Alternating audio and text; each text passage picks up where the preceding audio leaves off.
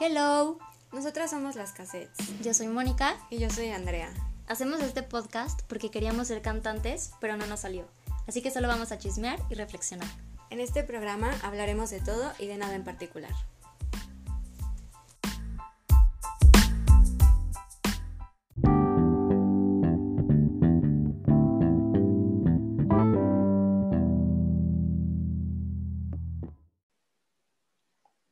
Bienvenidas y bienvenidos al segundo episodio del podcast de las cassettes. En este episodio vamos a estar platicando sobre el libro que leímos para nuestra maratona de lectura en el mes de febrero. Eh, nos gustaría también primero recordarles que en enero estuvimos leyendo Men Explain Things to Me, los hombres nos explican, me explican cosas, de Rebecca Solnit, y en ese libro pues tuvimos la oportunidad de eh, aprender sobre el tema del mansplaining. De hecho, eh, Jess, que nos está acompañando de nuevo en, esta segunda, en este segundo episodio, Jess nos dio el dato que, de hecho, el término mansplaining surge justamente del libro de Men Explain Things to Me de Rebecca Solnit. Entonces, el conocer el libro anterior, que fue el de enero, nos ayudó para poder leer el libro de febrero de una forma mucho más eh, detallada, como más profunda, por así decirlo. Y bueno, entonces vamos a estar platicando como siempre, Moni, Jessica y yo. Eh, hello, Moni, sobre el libro de Avisa cuando llegues, que es una compilación de, de varios textos de diferentes artistas chilenas que reunieron dos escritoras que se llaman Alejandra Costa Magna y Carolina Melis. Y no sé si ustedes quisieran platicarnos un poco alguna de ustedes quisiera platicarles un poco a nuestros escuchas sobre el, libro en general.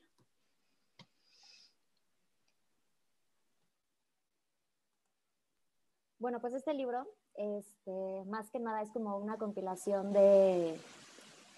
pues sí, escritos o ensayos redactado por escritoras, o sea, por narradoras, dramaturgas, cantoras, cineastas, ilustradoras, poetas, que desde diversos géneros literarios, porque obviamente cada quien escribe diferente, elaboran como textos que se caracterizan por experiencias propias, es decir, ellas mismas como que nos cuentan sobre cómo han, cómo ha sido su vida o cómo ellas sienten el caminar por la calle, literal. Por eso se llama Avisa cuando llegues, porque es la calle como un escenario de este libro. O sea, en realidad la calle es como lo importante de este libro.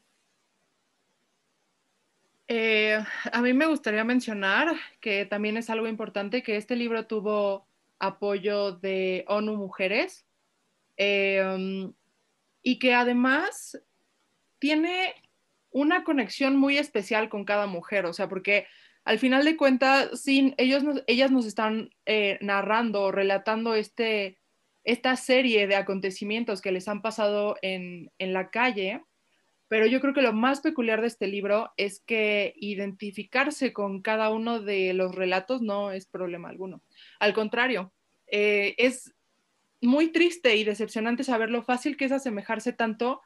a problemas eh, de violencia, de violencia patriarcal, de violencia en las calles. Eh, y lo triste sobre la realidad de ser mujer y, vivir con un miedo constante a, a, ser violentadas. Entonces yo creo que eso es lo más importante del libro. No, y de hecho, o sea, la frase avisa cuando llegues es una frase que comúnmente es dirigida a las mujeres y por las mujeres que nosotras decimos a otras mujeres, que nos habla como del temor y la certeza que tenemos como de llegar a un destino seguro, ¿saben? De la realidad de que el simple hecho de desplazarnos por un espacio público es peligroso. Sí, además, bueno, el libro habla no solamente como de violencia callejera, sino en general como de la violencia contra las mujeres. Y a mí me gustó mucho la definición que le dan en el prólogo, digo, en la presentación, que mencionan que la violencia contra las mujeres es una pandemia mundial que directa e indirectamente ha afectado en distintos espacios y de forma cotidiana a todas y todos. y que pues el espacio público, el hogar y las vivencias cotidianas son escenarios donde los estereotipos, los sexismos y la desigualdad impactan a las mujeres de forma negativa. A mí me parece que cada uno de los textos que logré leer de esta compilación habla justamente de esa violencia contra las mujeres que se viven desde diferentes espacios, porque no solamente hay violencia en el espacio público, y vamos a platicar más adelante de esto, pero hay, hay varios textos en donde es notorio que ni siquiera están en un espacio público, ni siquiera están en un hogar, y, y se siente, de verdad se siente ese sexismo, esa violencia y esa desigualdad entre quien entre quien narra o la protagonista de la narración y algún, alguna contraparte masculina, que es a, mí lo que me pareció impactante, porque no necesariamente tiene que ser una noticia o una historia verdadera, porque a veces la ficción también ejemplifica de maneras muy exactas la realidad que vivimos nosotras como mujeres. Sí, sí, y tienes mucha razón. Eh, la violencia eh, patriarcal existe en, diferentes escenarios y, todas lo... Es que es eso, como todas lo hemos vivido de diferentes maneras, o sea, puede ser que nosotras no hayamos llegado al grado de eh, algún relato de violación, por ejemplo, pero sí hemos vivido otro tipo de cosas que son digamos, en, menos sentido, o al menos hablando por mí, en menos sentido, eh, que pudieron haber llegado a eso, pero que fui suficientemente, no sé si llamarlo suertuda, o sea, de que fue suerte que no me haya tocado a mí. ¿Me explico? Entonces, este tipo de violencia está, está tan cerca a todas nosotras que incluso en una ficción podemos llegar a sentirlo como si fuera realidad, ¿no? Sí, claro, aparte, o sea, yo siento que dentro de este, o sea, estas narraciones es como, no, o sea, tú lo puedes imaginar como ficción, pero es algo que pasa día a día, ¿sabes? Como la, la constante psicosis de que algo va a pasar solo por el simple hecho de ser mujer, que es tanto, no sé, alguien me puede bajar del, o sea, me puede agarrar en la vuelta de la esquina, alguien me puede decir algo caminando por la calle, alguien me puede decir algo en una farmacia, como el constante miedo de que alguien, ya sea cercano o no tan cercano, sea capaz de dañarme por el simple hecho de ser mujer, porque es, o sea, y como lo dicen, o sea, por sentirse como esa superioridad de, pues sí, el heteropatriarcalismo, o como se diga. Sí, de hecho, eh, creo que podemos ejemplificarlo en una de nuestras, de las frases que compartimos en nuestras redes sociales sobre el libro Alejandra Costamagna, pues menciona que las mujeres estamos acostumbradas a movernos cotidianamente por la ciudad, midiendo nuestros pasos, nuestra ropa, nuestros centímetros de piel al aire, nuestros gestos corporales. Y a mí me parece que, eh, que define literal, cómo me siento yo cuando estoy caminando por la calle eh, a cierta hora del, día o si estoy caminando por una calle que está totalmente vacía, a diferencia de cuando voy por esa misma calle acompañada de ya sea un hombre o alguna otra mujer. Pero aún así, eh, estando con otra mujer, sigue siendo es como este peligro, o sea, sigue sintiendo como este peligro de vamos dos mujeres solas en una calle que que puede estar vacía o puede de repente salir alguien y podemos desaparecer. Porque pues nos hemos dado cuenta de que en, un país como en el que vivimos, desaparecer a una mujer es casi que un evento cotidiano. Y también eh, menciona Carolina Melis que nosotras como mujeres hemos tenido que encontrar mecanismos para enfrentarnos a la calle y que uno de los méritos que tenemos es la salida masiva de las mujeres en marchas, en marchas multitudinarias para poder, y con este carácter vindicativo, para poder tener, pues, o sea, luchar por los objetivos comunes. Y es más o menos lo que hablábamos en el podcast pasado, que, o sea, es, este valor que le damos al espacio público y el que el espacio público nos regresa cuando estamos todas juntas en la calle como una ola masiva de mujeres saliendo, gritando consignas, eh, exigiendo derechos. Y es algo que, que yo veo mucho como en esta parte, al menos al principio del libro, sí se habla mucho sobre esta reivindicación de salir, tomarnos todas de las manos y salir a gritar que que ya nos den, o sea, que nos, que nos respeten, que nos valoren. Y es que está cañón, o sea, lo que dices, porque, o sea, tú hablas como en México, pues es algo normal, ¿no? Que pasa día a día, pero este es un texto escrito por chilenas, ¿sabes? O sea, no solo en México pasa, es algo que pasa en todo el mundo, es la violencia de género que real está en todo el mundo y por todo el mundo. Y pues sí, como lo dices, literal somos las voces que se alzan generando una denuncia y solicitando que se respeten nuestros derechos. Pero es que también, eh, como, como hablaban y mencionaron el, libro de, de Mansplaining, que, que, no era, no es realmente la, el significado que ahora le damos, ¿no? De, de explicarle algo a una mujer eh, como tú como hombre, ¿no? Eh, por el simple hecho de ser hombre, sabrás más que una mujer que, por ejemplo, es eh, experta en cierto tema, sino cómo el mundo está explicado a través de estos ojos del hombre, ¿no? Y como dices tú, eh, pareciera que, que, hay incluso una serie de reglas para, para sobrevivir, ¿no? Como reglas de supervivencia femenina en en un mundo patriarca, ¿no? Todas hemos hecho algo, eh, alguna de estas reglas que podría ser como no andar sola por la noche, como decía Andrea, eh, o incluso el, fingir una llamada telefónica. Eh, yo no sé si también todas las mujeres lo hagan, pero yo tengo una cara como de mala en la calle, me explico, como, como que trato de verme un poco más ruda porque me da miedo, ¿no? Como si las mujeres tuviéramos eh, una geografía perdida, ¿no? Como si nosotras tuviéramos un mapa especial para poder cruzar ciertas calles y ciertas otras no. Y poder hablar este, este segundo idioma callejero en donde las mujeres sabemos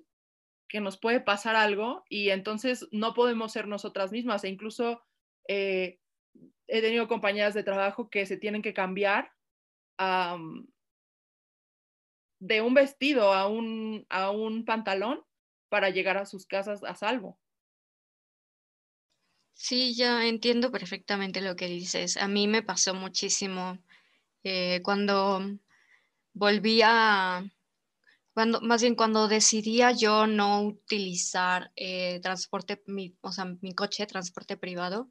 eran días en que definitivamente no podía salir a la calle en shorts o en vestido porque sabía que no solamente era tomar el camión, sino que además, o sea, para llegar a la parada del camión tenía que tomar un Uber. Del Uber, pues subirme al camión, del camión, bajarme y caminar a la escuela. Y es eh, un trayecto que yo creo que me tomaba máximo unos 20, 25 minutos, pero eran 25 minutos en que me sentía segura si traía jeans y si no, quién sabe qué me podía pasar.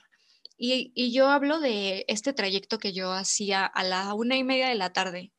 y, y en la noche me, a veces me tocaba pues también regresarme en transporte público a las 8 de la noche. Entonces para mí era totalmente imposible eh, subirme a un, a un camión a las 8 en falda. Pero eh, justo esto también que mencionas de que tenemos que caminar con una geografía, tenemos como una geografía distinta, eh, una geografía perdida, me hizo recordar un texto de esta chica que se pierde, a mí una vez me pasó, se pierde en el transporte público porque está contestando un mensaje y de repente llega a un lugar donde no conoce nada y es la una de la mañana voltea a su alrededor y no hay absolutamente ni una sola persona en el camión más que ella y el conductor. Y lo primero que hace es bajarse del camión, llegar a un lugar donde no conoce nada, no conoce los edificios, no conoce a nadie. y no sabe ni siquiera para dónde ir, el, la batería del celular se descompuso y ahora no sabe siquiera si tiene que ir hacia el frente, hacia el lado, hacia la derecha, hacia la izquierda. Esa sensación de, de miedo, de pavor, de pánico, a mí me ha pasado una vez, si no es que hasta dos o tres veces, subiéndome al camión, camino a mi casa. Por eso este libro es tan importante, porque puede ser que la violencia que hayamos vivido sea muy diferente a la violencia que vivieron las mujeres durante la dictadura chilena, porque también hay un texto que habla un poco sobre eso, pero sigue siendo, siguen siendo estas violencias cotidianas, las que vemos como violencias pequeñas que nos desaparecen a diario. Y no sé si han visto los posts en Instagram y en Facebook así de todos los mensajes de WhatsApp que se envían todo el tiempo, mamá, no sé si voy a llegar, alguien me está siguiendo, estoy sola en el camión, eh, no me abren la puerta, eh, el Uber tomó otra dirección. Entonces, ese tipo de cosas que parece, parece ficción, o sea, de verdad parece ficción, pero es nuestra realidad y es una realidad que vivimos constantemente. Sí, de hecho es a lo que iba. O sea, hace poquitito vi en Twitter por la época de calor que ya está empezando en México, este, que decía, una chava puso de que por, más calor que tenga, pues uno ya, una ya no puede usar vestido en tiempos de calor porque parecen los hombres, o sea, acoso masivo, ¿sabes? O sea, de que tenemos que aprender estrategias de sobrevivencia y eso es horrible, es aprender a planear, nunca estar cerca del peligro, o sea, aprender a vestirte, aprender a caminar, a viajar, no sé, o sea, saber como qué vestuario debes utilizar para, para no ser vista de tal manera que puedan pues atacarte o, o lo que sea. Y, es lo que dices en justo en el libro, lo que mencionaste de que la chava se pierde y qué miedo tomar esa decisión de me bajo del camión aquí en un lugar donde no sé qué puede pasar, en un lugar donde no conozco a nadie, en calles donde todo es nuevo para mí, o quedarme en el camión con un señor que no conozco. Es una decisión que básicamente te lleva al mismo resultado que es miedo. Miedo de qué podría pasar si me quedo en el camión con este señor sola, o qué ¿qué podría pasar si camino por este callejón que no tengo idea cómo recorrer? Entonces es tener miedo 24/7, tener en la mira a todas las personas que nos rodean por esta inseguridad de sentirnos el, un blanco, ¿no? Como, sí, o sea, pues en cautiverio literal. Es que sí, sí, tiene todo, o sea, todo tiene el sentido porque, porque la violencia patriarcal tiene una sola función, ¿no? Que, es limitar, y limitar la libertad de todas las mujeres. O sea, porque obviamente si una persona te acosa o, como tú dices, así de que, bueno, no me puedo poner este short porque me están acosando, no. Eh, la razón final de un acosador o de una persona que te hace catcalling en la calle no es tener una cita contigo, o sea, Y, no es, y por eso, y por eso mismo no es eh, halagador que te hagan, eh, que te chiflen o que te hagan comentarios que no pediste, porque realmente el, fin de eso es, es mostrar eh, una superioridad, ¿no? O sea, que al final de cuentas que no somos iguales, eso, es, eso es lo que trata de mostrar esta, este tipo de violencia patriarcal. Y, y lo que decías también tú de de es que yo no quiero ser un blanco y por eso me tengo que vestir de, de diferente forma. Yo recuerdo uno de los textos, uno, es uno de los primeros textos, que es una chava que se viste eh, como, como hombre, casi, casi, o sea, dice, es que yo trato de vestirme como hombre, pero además con ropa muy floja, muy floja para que nadie note nada sexual en mí. Entonces, incluso recuerdo que menciona que tenía un tinte azul barato en el pelo y que estaba rapada de los dos lados y, que aún así la violaron. Y, es muy, muy fuerte ver cómo ella está pensando en todo esto, en todo esto, en todo esto que le han dicho y todo esto que ha vivido y, cómo ella trató de evitarlo a toda costa, que, la violaran, pero al final lo hicieron. Eh, y que, y que además fue a partir de una fiesta, ¿no? O sea, que ella se emborrachó y sus amigos la dejaron, eso le puede pasar a cualquier mujer. Pero además, el hecho de que en algún punto ella se haya sentido eh, culpable porque estaba borracha, eso, eso es, es horrible. horrible de pensar que tú te eches la culpa también por, por estar eh, en cierto estado, porque mira, puedes tener culpa de un de una borrachera, sí, que te caíste, que te, te accidentaste de alguna manera o, em, o tuviste una congestión alcohólica incluso, pero, pero ningún riesgo sobre tu responsabilidad recae en que alguien más te viole, porque esa es la responsabilidad del otro, ¿no? Sí, y no sé si estás hablando sobre el texto de época punk, pero es justamente del que yo, o sea, del que yo mencionaba que esta violencia que vivieron las mujeres chilenas durante la dictadura, que de cierta manera sigue existiendo, porque pues sigue, o sea, como que sigue habiendo un, una especie de gobierno militar en Chile, pero que la autora lo, lo describiera como como que al menos seguía viva porque era muy común que las mujeres no volvieran a aparecer. A mí me, o sea, me dio como, yo lo leí y me causó muchísimo pavor el, imaginarme en esa situación, que estás en un parque y despiertas porque unos policías te están diciendo que no puedes dormir ahí y lo, que, lo primero que te viene a la mente es como, bueno, me van a llevar a la comisaría, voy a tener que llamar a mis papás y mis papás se van a enojar porque yo estaba durmiendo en un parque porque estaba borracha. Y lo primero que hacen es llevarte a un lugar vacío. Lo que ella quería de verdad, o sea, esto va a sonar como súper, súper raro, pero ella quería que la violaran y que no la mataran. En, en el momento en que la dejaron sola, se sintió un poco menos, o sea, sabía, ella sabía, hasta lo, hasta lo escribía, como que caminaba por la calle ahora sin, sin realmente pensar en cómo se movía, porque lo peor que le podía pasar ya le había pasado. Ese tipo de cosas a mí, o sea, de verdad que yo no, no podía leer esto, este, estos textos sin sentirme parte de esa historia, aunque yo nunca he vivido algo tan atroz para mí era como si me hubiera pasado a mí. O sea, hay mujeres en el mundo que son, que se sienten libres porque siguen vivas, porque lo único que hicieron fue violarlas. Y e, es que es muy, de verdad, muy, no sé ni siquiera cómo, cómo describirlo. Y es que sí, o sea, como lo dice, bueno, como lo dicen las dos, o sea, y, sobre todo quiero enfatizar en lo que dijo Jess, en la historia específica de se puso borracha y se sintió culpable, porque a cuántas personas o a cuántas mujeres de nuestro círculo social o de, no sé, de la oficina o cualquier persona cercana no ha vivido, o sea, no ha pasado eso. Y es, es fácil decirlo como es que yo estaba borracha, fue mi culpa, pero no entiendo por qué ¿por qué nos echamos tanto la culpa de algo que la responsabilidad recae en alguien más? Y más bien, sí lo entiendo, es el, es el patriarcado, ¿no? Pero, pero, o sea, que lo más feo que te pueda pasar es que te violen y no que te maten, o sea, sentirte afortunada por estar viva, porque al menos me violó y no me mataron, es, es una forma muy fea de vivir, es una forma, es un, es un mal social que en estos tiempos no podemos, o sea, no sé cómo expresarlo porque,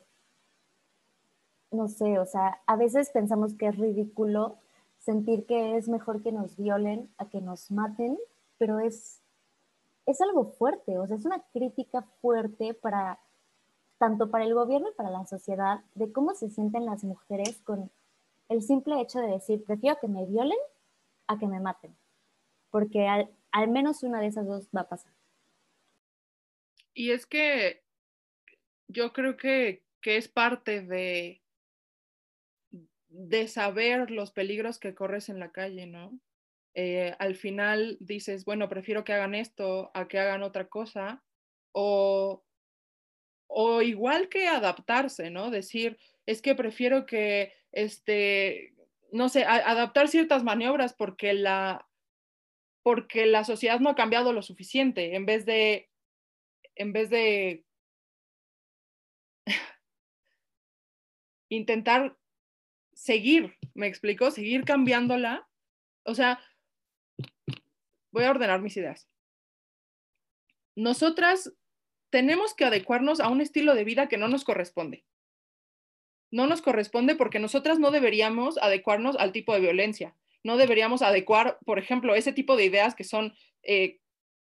que no, no debe ser admisibles en una persona decir, prefiero que hagan esto a que hagan esto otro, porque las dos son igual de horrendas y no tendríamos por qué estar viviendo este tipo de cosas, y mucho menos ya ahorita en el siglo XXI.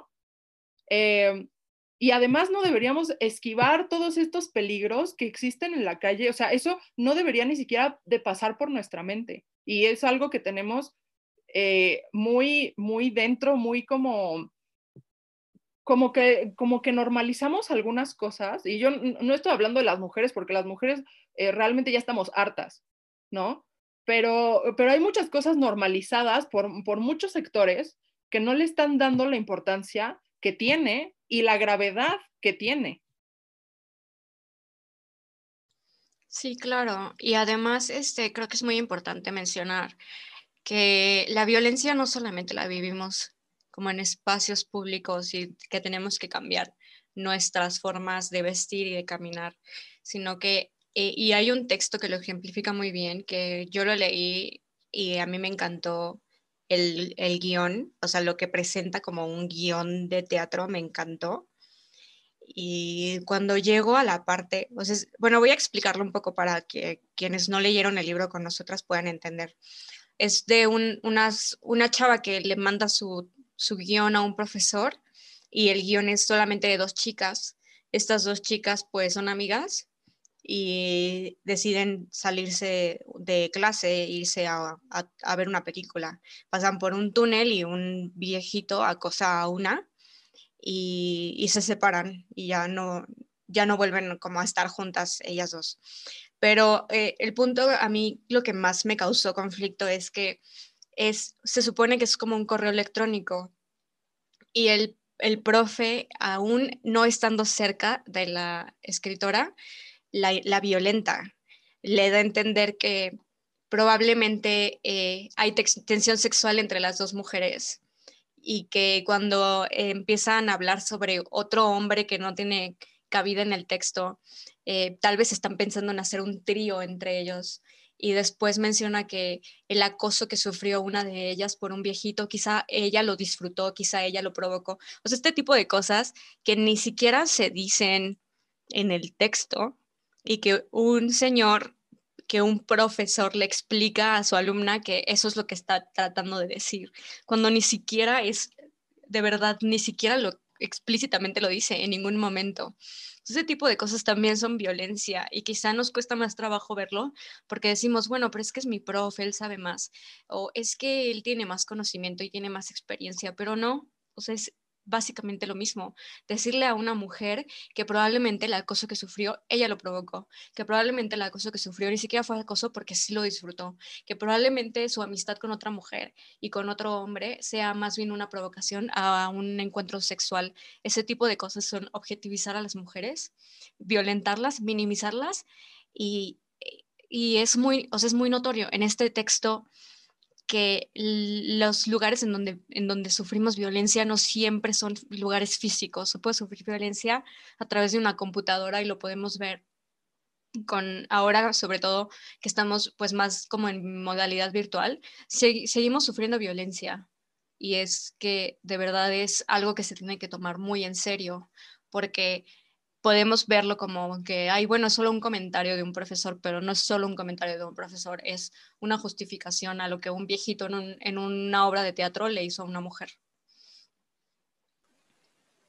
No, y fíjate que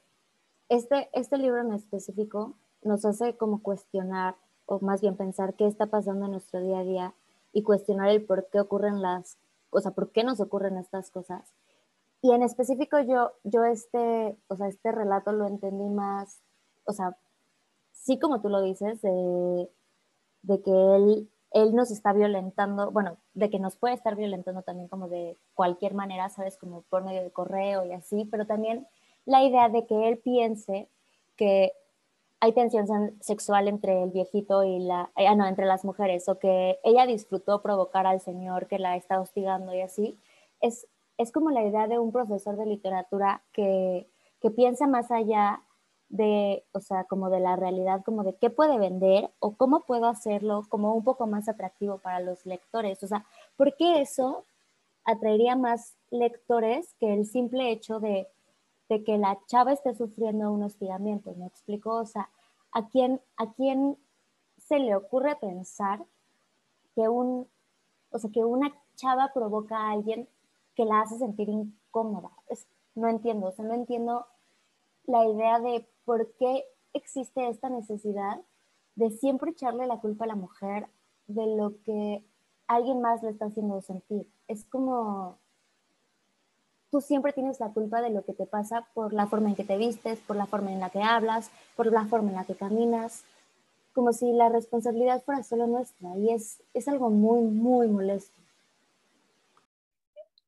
Sí, sí, y, y creo que lo vemos mucho también en, en el mismo cine, porque al final toda esta conversación es a partir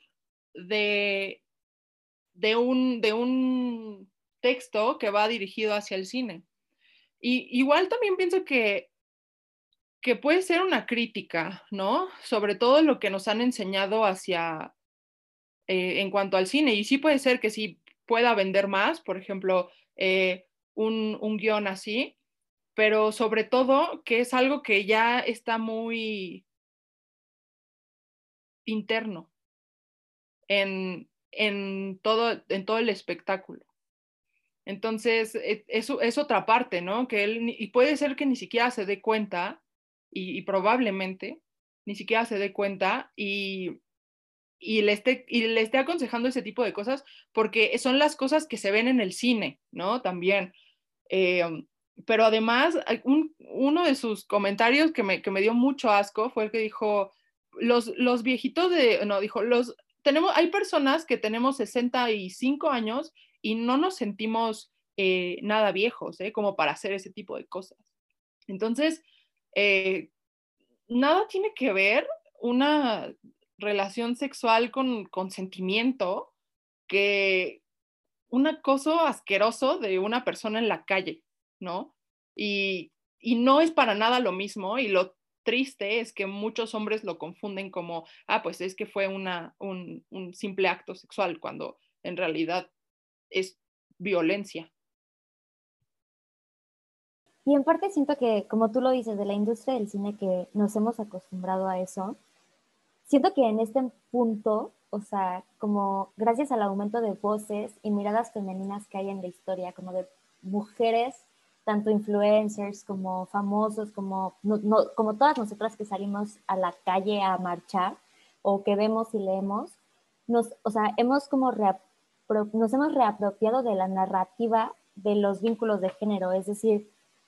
no solo, o sea, son cuestiones tristes, sino que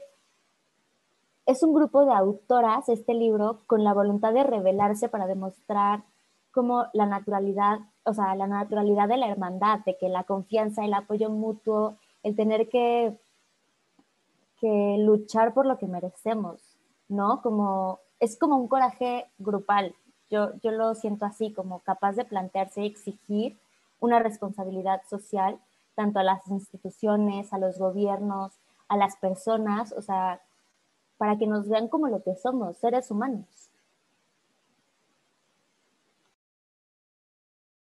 Sí, igual a mí me deja como, o sea, sí se siente como esta, es como un peso muy fuerte leer este libro, pero también a mí me deja este, esta enseñanza de que pues es un libro escrito solo por mujeres, sobre historias de mujeres, editado por dos mujeres que aparte son increíbles escritoras y que lograron hacer algo sin necesidad de pues de, o sea, de acudir a, ningún hombre, por así decirlo. Y independientemente de si en ONU mujeres hay o no hay hombres, el punto es que como, como equipo, las mujeres como equipo tenemos chances de hacer miles de cosas. Y si no nos creen, pregúntenle al presidente que tuvo que literalmente blindar el Palacio Nacional para que no lo llenaran de pintas, porque pues les dan mucho miedo las pintas que estamos haciendo porque estamos muy enojadas, obviamente, y por obvias razones. Pero, o sea, como a ese nivel podemos llegar, que se nos vea tanto que tres días antes del, del 8 de marzo se empiecen a cubrir monumentos. Y yo creo que todo este poder que eh, llegamos a tener juntas nos puede abrir muchas puertas, nos puede ayudar a encontrar nuevos caminos para, para tener lo que nos merecemos, para, pues para poder recuperar lo que nos han quitado. Y parte de esto lo veo como que este espacio público que sí nos pertenece y tenemos que seguir saliendo a las calles y seguir exigiendo nuestros derechos. Y creo que eso es lo positivo que a mí me deja este libro. O sea, que sí es un libro muy fuerte y muy doloroso, pero también es muy necesario porque nos ayuda a darnos cuenta de que no somos solo nosotras las que estamos sufriendo esto y que si nos juntamos, si hacemos equipo entre, entre muchas, podemos no solo superarlo, sino hacer algo al respecto. A mí me encanta eh, este, este um, simbolismo que, que tiene este libro, que es lo que ya dijeron, eh, de, formar un equipo, de tomar las calles incluso y, y bueno, porque esa, esa, ha sido la forma más efectiva que hemos visto en, donde se han aplicado las, las leyes que se han aplicado últimamente, al menos aquí en México. Eh, pero sobre todo también es que no solamente las mujeres toman las calles, pero también las mujeres toman las letras, ¿no? Y eso me encanta porque porque al final es, es un poco lo que estamos tratando de hacer aquí. Estamos leyendo libros de, autoras em, que, por ejemplo, antes, si había una autora que, que quería publicar un bestseller, tenía a veces que omitir su nombre, ¿no? O que publicarlo a nombre de, de, un hombre. Entonces, eh, se une muy bien con nuestro propósito, que es ambos, eh, alzar la voz de la mujer y también la voz de la mujer en la literatura. Sí, totalmente de acuerdo. Eh,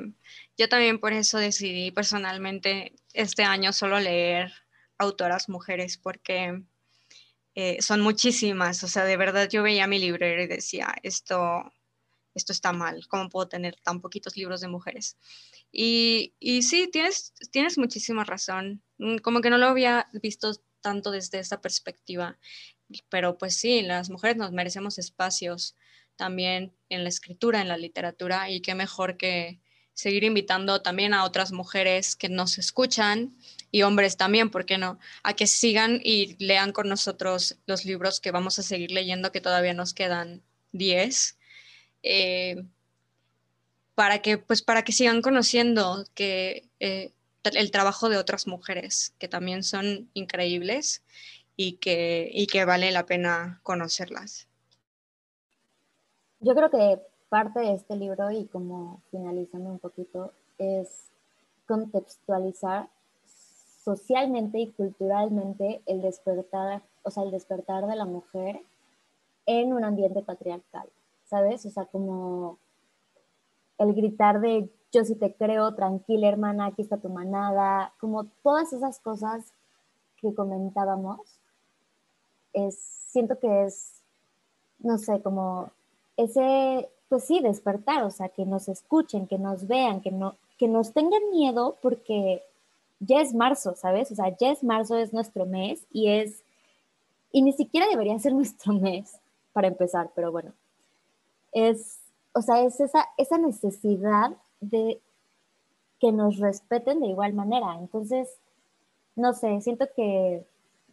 que más que, o sea, que lo feo de este libro, porque es muy fuerte, es como esa necesidad de, hermana, o sea, yo estoy contigo, hermana de que yo te apoyo, hermana, yo te cubro. Y siento que es parte de lo que vamos a, a leer en nuestro siguiente libro del mes de marzo, que se llama Feminist Don't Wear Pink, Another Lies. Y pues por si lo quieren leer con nosotras también. Qué emoción, me emociona mucho leer también ese libro. Eh, creo que cada, cada mes estoy más emocionada con los libros que, que estamos leyendo y, les quiero dar las gracias por darme eh, voz en, esta, en este espacio que tienen ustedes dos y que, que es muy interesante. No, gracias a ti por aceptar la invitación. La verdad es que eh, no les platicamos cómo fue que decidimos escoger estos libros, pero sí fue un, fue como una votación. Cada quien dio una lista y de esa lista pues básicamente votamos por los libros que nos interesaban. Y justamente este siguiente libro es uno que, que Jess escogió y nos, nos emociona mucho en general todo lo que significa leer, pero a mí este libro me emociona también mucho porque siento que es un poco más, o sea, se acerca un poco más a otras mujeres que quizá no se identifican 100% como feministas, pero tienen mucha voz en el mundo y eso a mí me llena como de, me, llena como de una esperanza que tal vez muchas mujeres que no se identificaban como feministas, después de leer este libro puedan decir, el feminismo sí es una lucha para mí y ahora me doy cuenta. Entonces, a mí me gustaría que todos, hombres y mujeres, nos acompañen a leer este libro. Si lo quieren, nos pueden contactar en redes sociales y se los podemos compartir en inglés, en español, en francés, en el idioma que lo quieran. Y para poderlo platicar, vamos a tener, eh, no sabemos si para este mes, más bien para marzo, pero vamos a tener más invitadas también para poder hacer esta conversación un poco más eh, grupal, que tres son multitud, pero igual podríamos tener muchas más amigas acompañándonos. Y bueno, pues ya saben, cualquier cosa, Cassette Lovers, este, ustedes solo nos escriben y también podemos tomar en cuenta sus opiniones, podemos platicar de lo que ustedes pensaron de los libros que estamos leyendo y como dice mi hermana, obviamente compartirles los libros. Entonces los, eh, los esperamos en el próximo capítulo y esperamos les haya gustado mucho esto. Gracias por escucharnos. Bye.